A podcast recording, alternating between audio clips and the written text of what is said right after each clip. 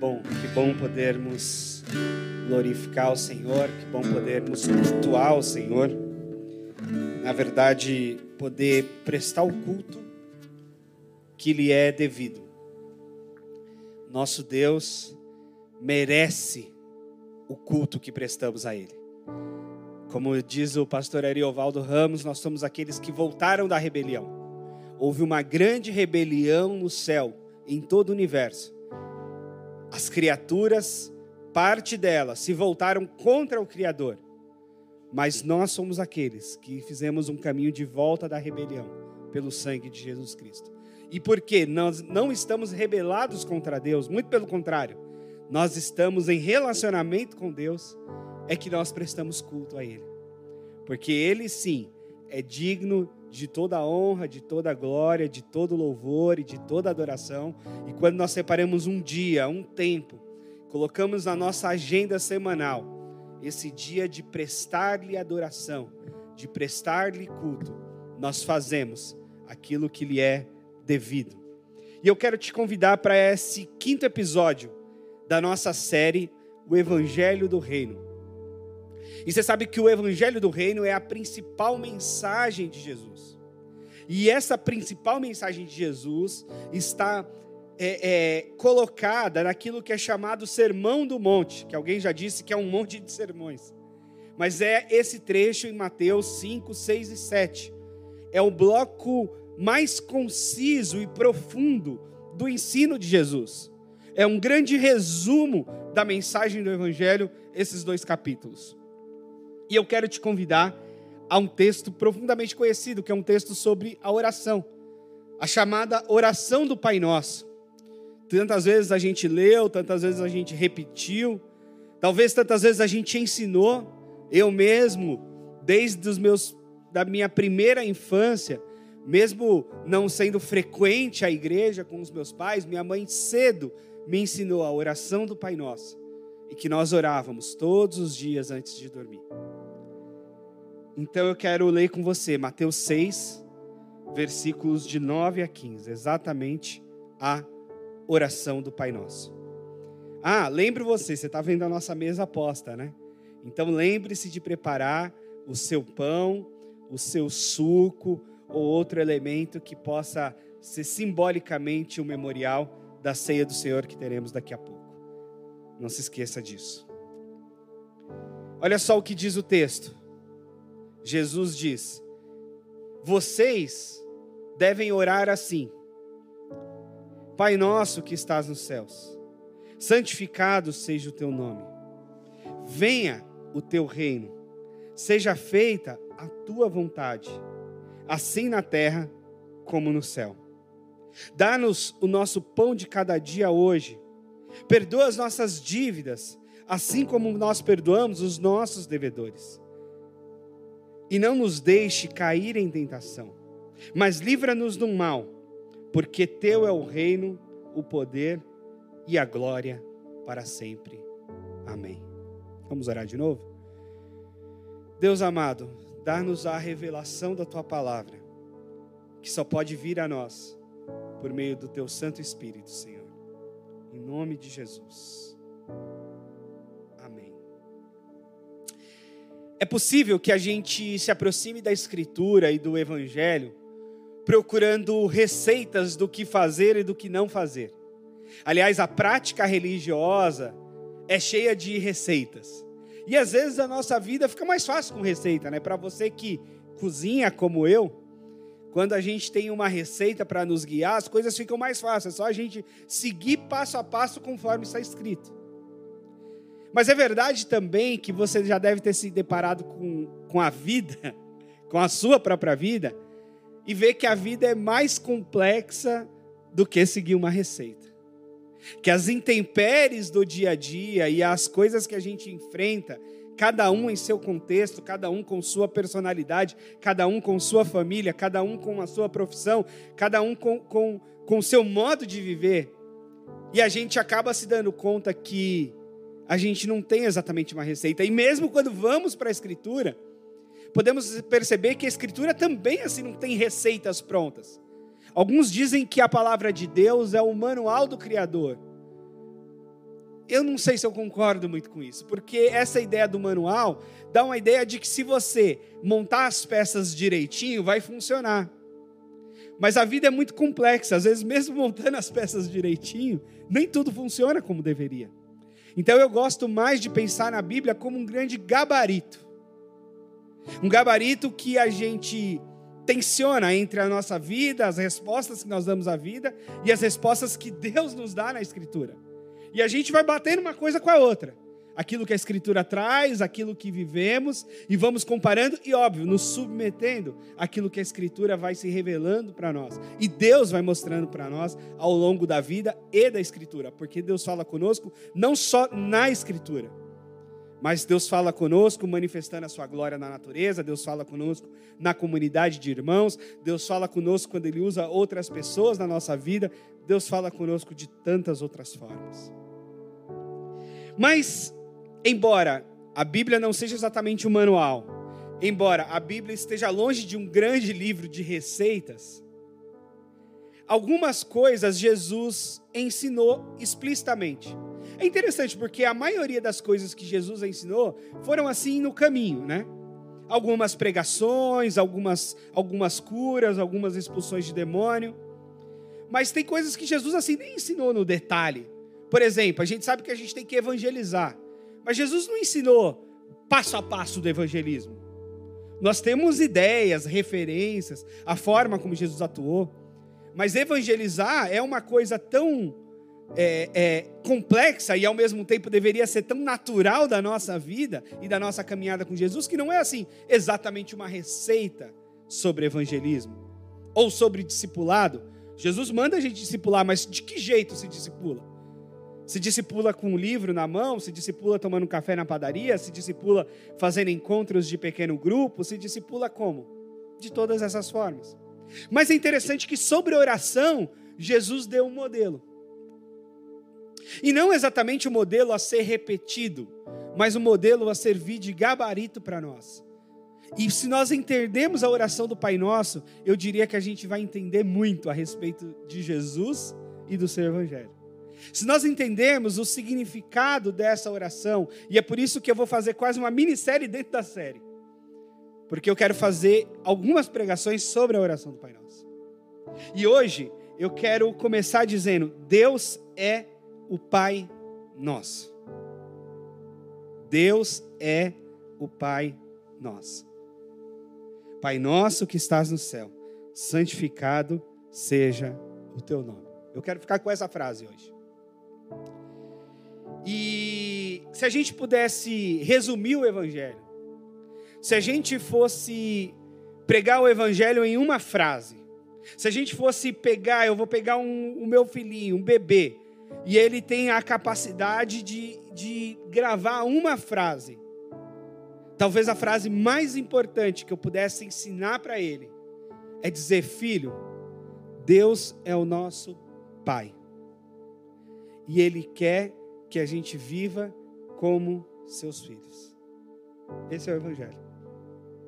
Essa é a revelação de Jesus. Essa pode ser um resumo possível de toda a Escritura. Deus é o nosso Pai e Ele quer que a gente viva e se relacione com Ele como filhos. Isso basta, ou deveria bastar. Primeira coisa é que essa introdução a respeito de paternidade de Deus é uma introdução principalmente dada por Jesus. Você percorre as páginas do Antigo Testamento e você não vê ou vê muito pouco a referência de Deus como Pai. No Antigo Testamento, as referências a Deus, as imagens sobre Deus que nos são evocadas, é do Deus Criador, do Gênesis, é do Deus que chama Abraão e escolhe, é do Deus que luta as batalhas de Israel, o Deus dos exércitos, é o Deus libertador que usa Moisés para libertar o povo do Egito, é o Deus conquistador que leva o povo a conquistar as terras de Canaã. É o Deus que fala, é o Deus que levanta profeta, que levanta reis, é o Deus que é o Senhor, é o Deus que é o sustentador, sustentando Elias lá numa caverna, mandando-lhe pão e comida. É o Deus provedor, que proveu a, a, a, o azeite necessário para aquela viúva pobre que foi que onde o profeta Elias visitou. Mas Deus como pai é uma coisa muito estranha ao Antigo Testamento. É verdade que alguns salmos tem salmo que chama Deus de pai, por exemplo. O Salmo 68 é muito bonito, que diz que Deus é um pai para o órfão e um defensor para as viúvas. Olha que salmo bonito. Deus é um pai para os órfãos e um defensor para as viúvas. Isaías também diz que o Senhor, tu, Senhor, é o nosso pai. Nós somos o barro, tu és o oleiro, nós somos obra das tuas mãos. Mais uma vez, Deus como pai e como criador. Mas esses textos não são a referência do Antigo Testamento. A referência do Antigo Testamento não traz a paternidade de Deus. Isso é fato. Tanto é fato que quando Jesus se propõe, se coloca como filho de Deus e coloca os seus discípulos também como filhos de Deus, ele é acusado e levado à morte por conta disso. Uma das acusações gravíssimas contra Jesus é: ele se diz filho de Deus. E isso para os judeus era um completo absurdo. O judeu mais religioso, mais seguidor da lei, mais orgulhoso da sua religião e da sua fé, ele se designava filho de Abraão. Nós somos filhos de Abraão. Por que filhos de Abraão? Porque o Abraão é o principal dos patriarcas, o primeiro dos patriarcas. Então, ser filho de Abraão é, é, é, participar dessa, dessa genealogia chamada por Deus. Era o máximo que eles conseguiriam. Agora vem Jesus e diz que nós somos filhos de Deus. Olha, se somos filhos de Deus, é como se fôssemos pequenos deuses. Como assim? Como podemos ser nossos filhos de Deus? Filhos de Abraão, tudo bem, porque Abraão era humano como nós somos. Filhos de Adão, tudo bem, porque Adão era humano como nós somos. Filho de Eva, tudo bem, porque Eva era humana como nós somos. Agora, filhos de Deus, nós pecadores, nós que estamos aqui nesse mundo, nós que somos tão corruptíveis e corrompíveis, pois é, essa é uma das grandes novidades do Evangelho. Jesus diz: Deus é o meu Pai e mais do que o meu pai, Deus é o pai de vocês. Portanto, Deus é o pai nosso. Isso é novo na história da fé. E Jesus tem um momento também que ele é muito duro quanto a isso. Porque tem um momento que os fariseus contrapõem essa questão de paternidade e diz que são filhos de Abraão, e Deus diz para eles: vocês são filhos do diabo. Porque vocês mentem, e o diabo é que é o pai da mentira e é um homicida, e foi homicida desde o princípio. Então Jesus chama os seus discípulos como filhos de Deus, mas ele diz aos fariseus mentirosos que eram filhos do diabo. Então é possível, Jesus trouxe essa revelação, inclusive a respeito de filhos de Deus e filhos do diabo. Mas nós, e o Evangelho de João vai dizer que nós que temos Jesus como nosso Senhor e Salvador, o Espírito Santo deu-nos o poder e a adoção e a condição de filhos de Deus. Eu participei de um ministério chamado Celebrando a Recuperação. É um ministério muito bonito, que trabalha muito na recuperação de pessoas, de traumas, de feridas, de, de muitas áreas da vida. E nesse ministério, a gente se reunia e o início da reunião era marcado por uma apresentação pessoal. Eu sou o Reinaldo Júnior, um filho amado de Deus. Sempre, sempre. Eu sou fulano de tal, um filho amado de Deus. Eu sou a pessoa de tal, uma filha amada de Deus. Por quê? Porque naquela reunião a gente ia falar dos nossos traumas, das nossas falhas de caráter, dos nossos vícios, de vários problemas nossos. E se a gente não tiver a noção de que nós somos, em primeiro lugar, filhos amados de Deus, a gente ia se desesperar. Porque a gente é ali para tratar as nossas mazelas. Então é desesperador tratar das nossas mazelas se a gente não souber quem é o nosso Pai e como somos recebidos diante desse Pai. E por isso começamos. Nós somos os filhos amados de Deus com o nome tal. E sim, estou me recuperando de tal coisa, tal coisa, tal coisa. Bom, Mas seguindo aqui pelo caminho da paternidade de Deus e essa grande novidade do Evangelho, nós nos deparamos com um outro problema. Que paternidade ou pai é uma daquelas palavras que tem uma força muito grande em si. Sabe que eu não acredito assim no poder da palavra como algo mágico e miraculoso. Tem gente que acredita. Nossas palavras têm poder, não fala isso. Não, eu acho que as palavras têm poder sim. Mas não porque palavras são mágicas e miraculosas em si. Não. Mas porque palavras e algumas palavras, elas carregam uma força conceitual que provoca sentimentos, que traz à tona memórias e que provoca os nossos afetos. E pai, mãe, filho, marido, esposa, casamento, são palavras que têm uma força em si. E essa força evoca a nós sentimentos e às vezes traumas. Por exemplo, se você não teve pai, ou se você teve um mau pai, e infelizmente isso é comum no nosso país, pais que abandonaram, pais que, que não sequer assumiram seus filhos, pais que não sustentaram, pais que foram irresponsáveis, pais que foram violentos, pais que foram é, é, entregues a, a, a vícios. Essa imagem de pai que construímos e se consolidou na nossa história, na nossa memória, fica uma coisa muito complicada. E às vezes esse trauma faz uma trava na pessoa de chamar Deus de pai. Porque a referência de pai que ela tem é péssima. Seria muito mais fácil, talvez, chamar Deus de mãe nesse aspecto. Porque a mãe, normalmente, embora também tenha mães, mas, com certeza é uma minoria da minoria. No nosso país, pelo menos, as mães, por vezes, ocuparam o papel de pai e mãe na história. Mas Deus não deixa de ser pai. Alguns querem mexer com a escritura e chamar Deus de mãe. Sei lá. Mas é fato que a escritura traz esta referência, Deus como pai. E talvez se a gente fosse pensar numa linguagem psicanalítica da coisa, e eu lembro de um amigo meu me trazendo um depoimento pessoal dele, em tratamento psicanalítico, em análise dizendo: olha, na análise e na psicanálise em geral, o papel do pai é muito importante. Né? Das ideias de Freud sobre isso, é, tem uma referência muito importante a respeito do papel do pai.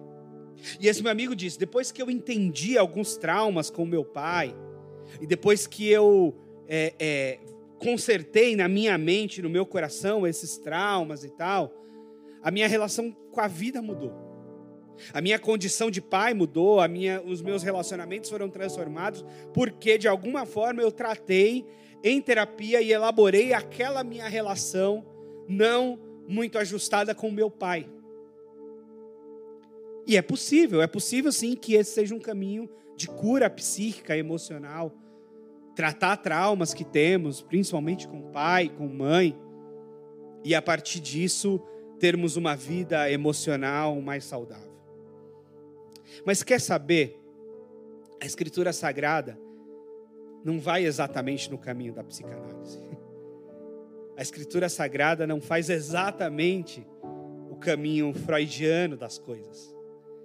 Nesse caso é o contrário.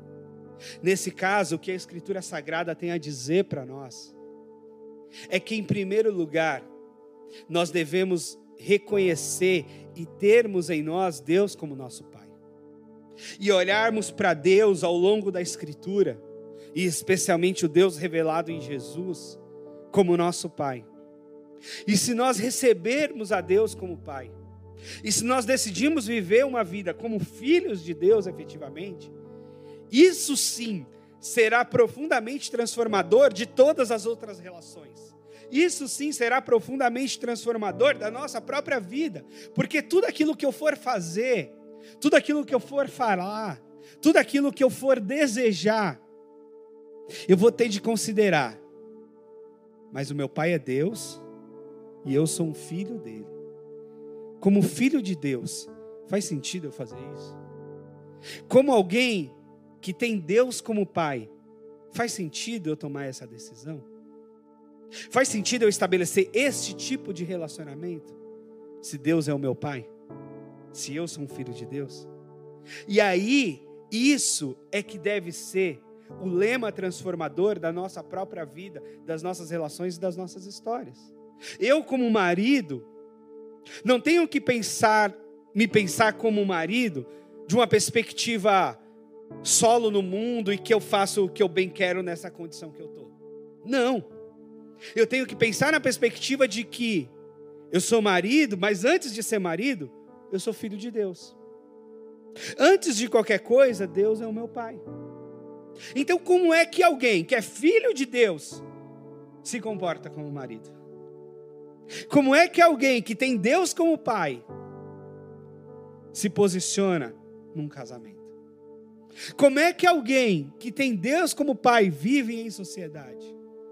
Como é que alguém que tem Deus como pai trata as outras pessoas? Sim, as outras pessoas que também, muito provavelmente, muito possivelmente, são e estão na condição de filhos de Deus. Porque essa revelação nós não podemos passar batido, de que Deus não é o Pai meu, Deus é o Pai nosso. E alguém já disse que quem tem Deus como Pai não pode escolher irmãos. Quem tem Deus como Pai não pode escolher irmãos.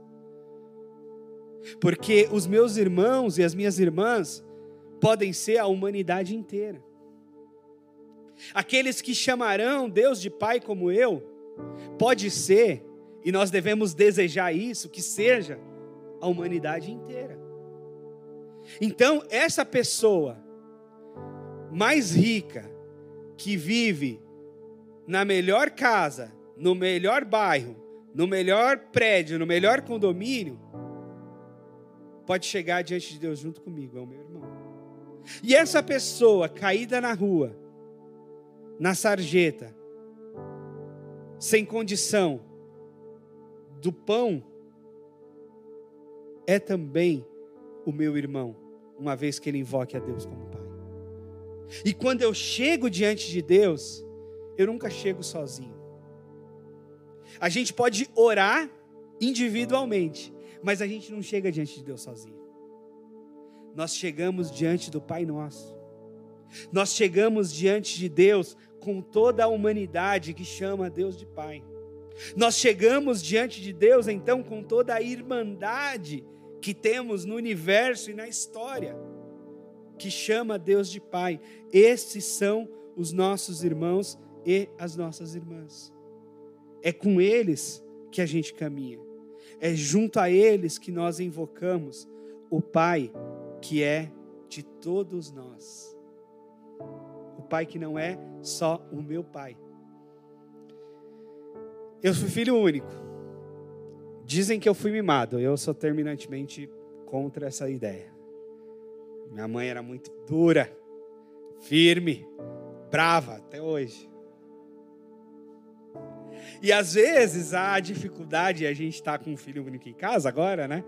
E a gente está na discussão se vai continuar único ou não.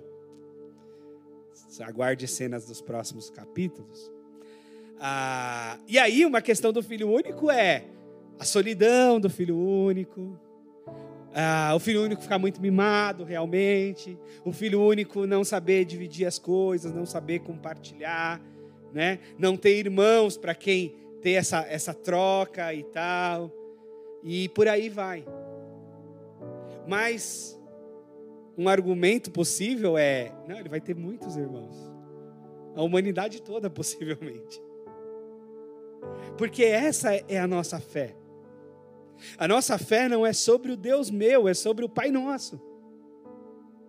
A nossa fé é sobre essa irmandade realmente, de todos que chamam Deus de Pai.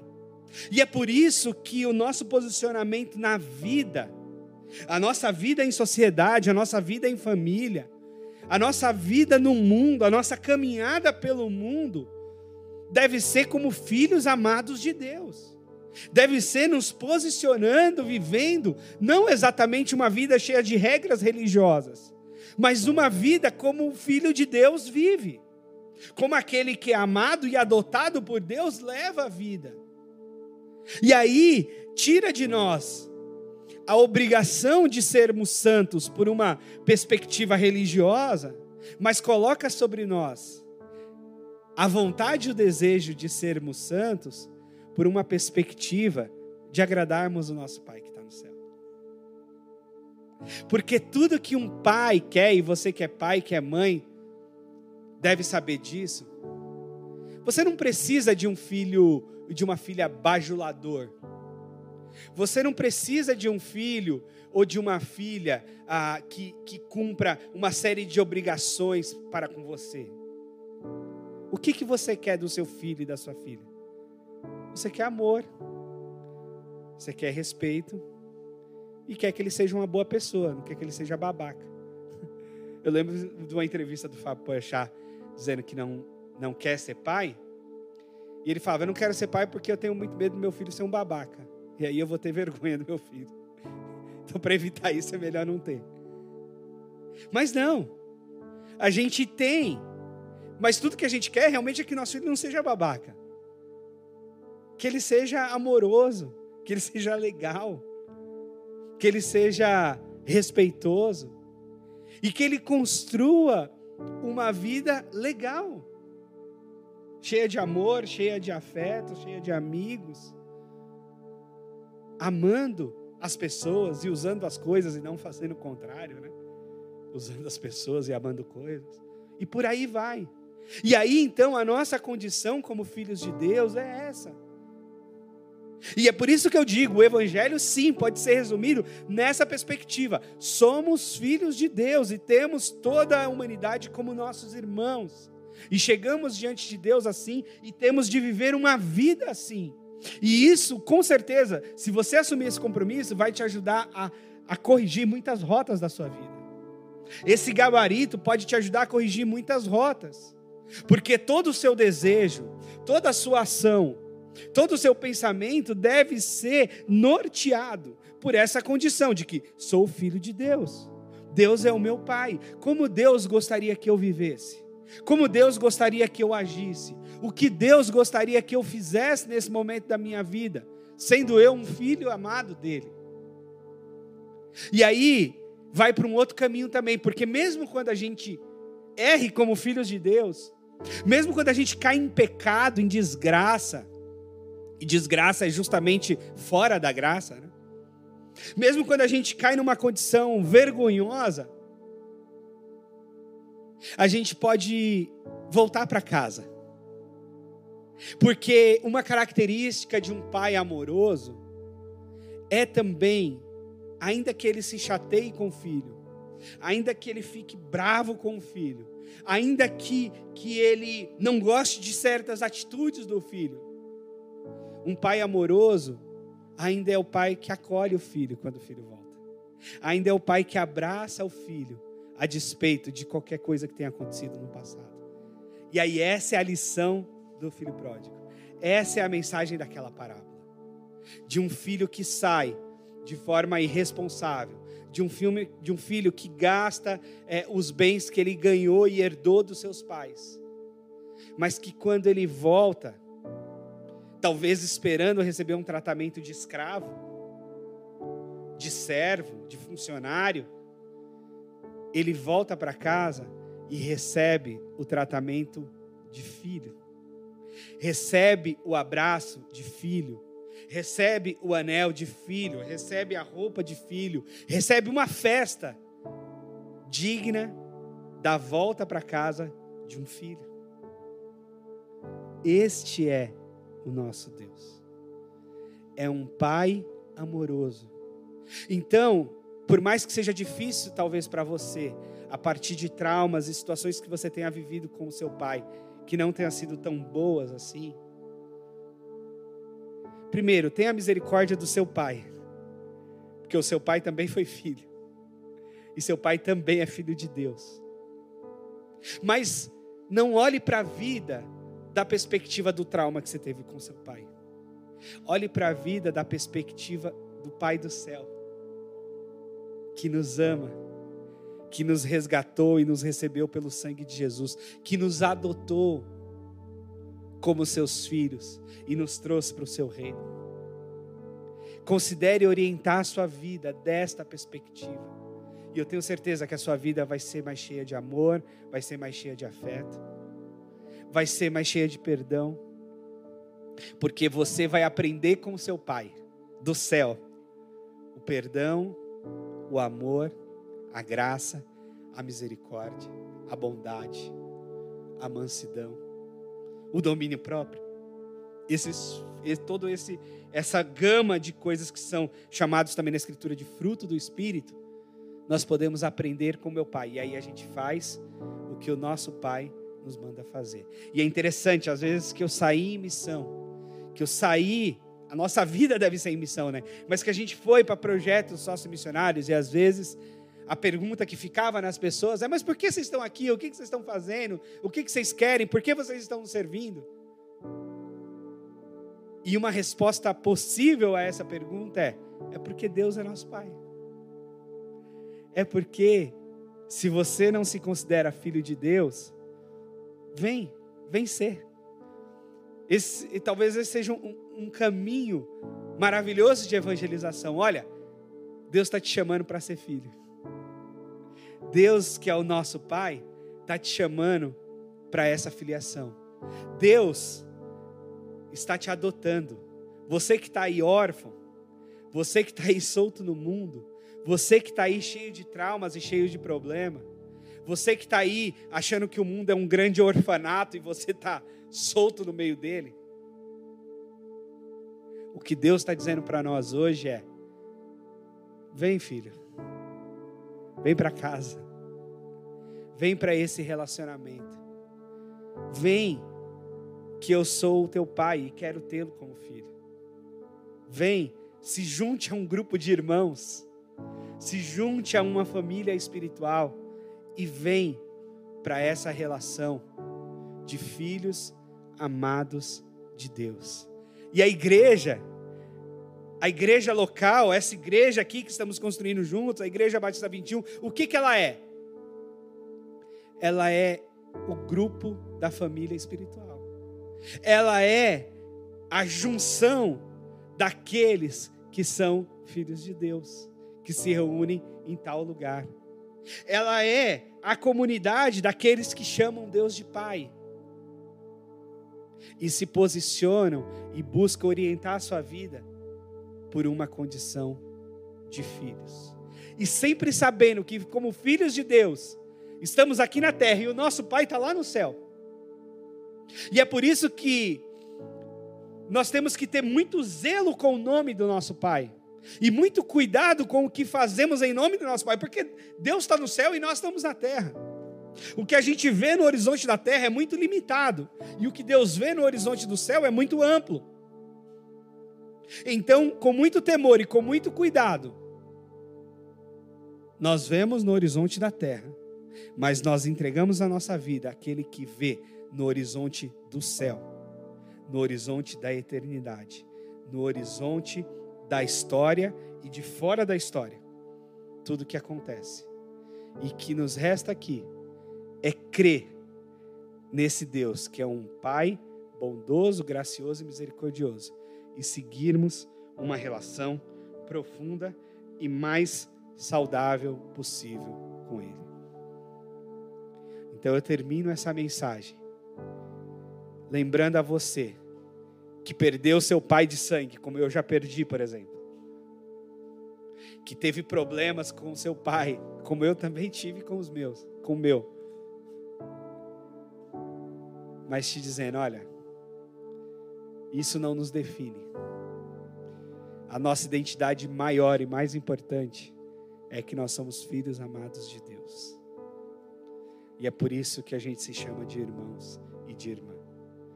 Então vamos junto para essa vida de filhos. E encontre aqui, nessa comunidade, uma oportunidade de uma vida com irmãos. Vem caminhar com a gente, vem viver com a gente, como irmãos. E juntos a gente aprender a copiar, a espelhar o nosso Pai, que está lá no céu, que é o nosso Senhor, que é o nosso Salvador. Vamos orar? Deus amado, muito obrigado, Pai. Muito obrigado por ser o Pai nosso, por ser aquele que nos convida de volta para casa, para as regiões celestes, para esse lugar de que temos certeza, a convicção de que somos os teus filhos amados. A despeito de qualquer coisa, o Senhor nos ama e quer que estejamos perto de Ti, Senhor. Então, preserva a nossa vida, a nossa condição de vida perto do Senhor, como filhos e filhas do Senhor, que vive honrando o Teu santo nome, bendizendo, te agradecendo por tudo. Obrigado, Pai. Obrigado, Pai. Amém.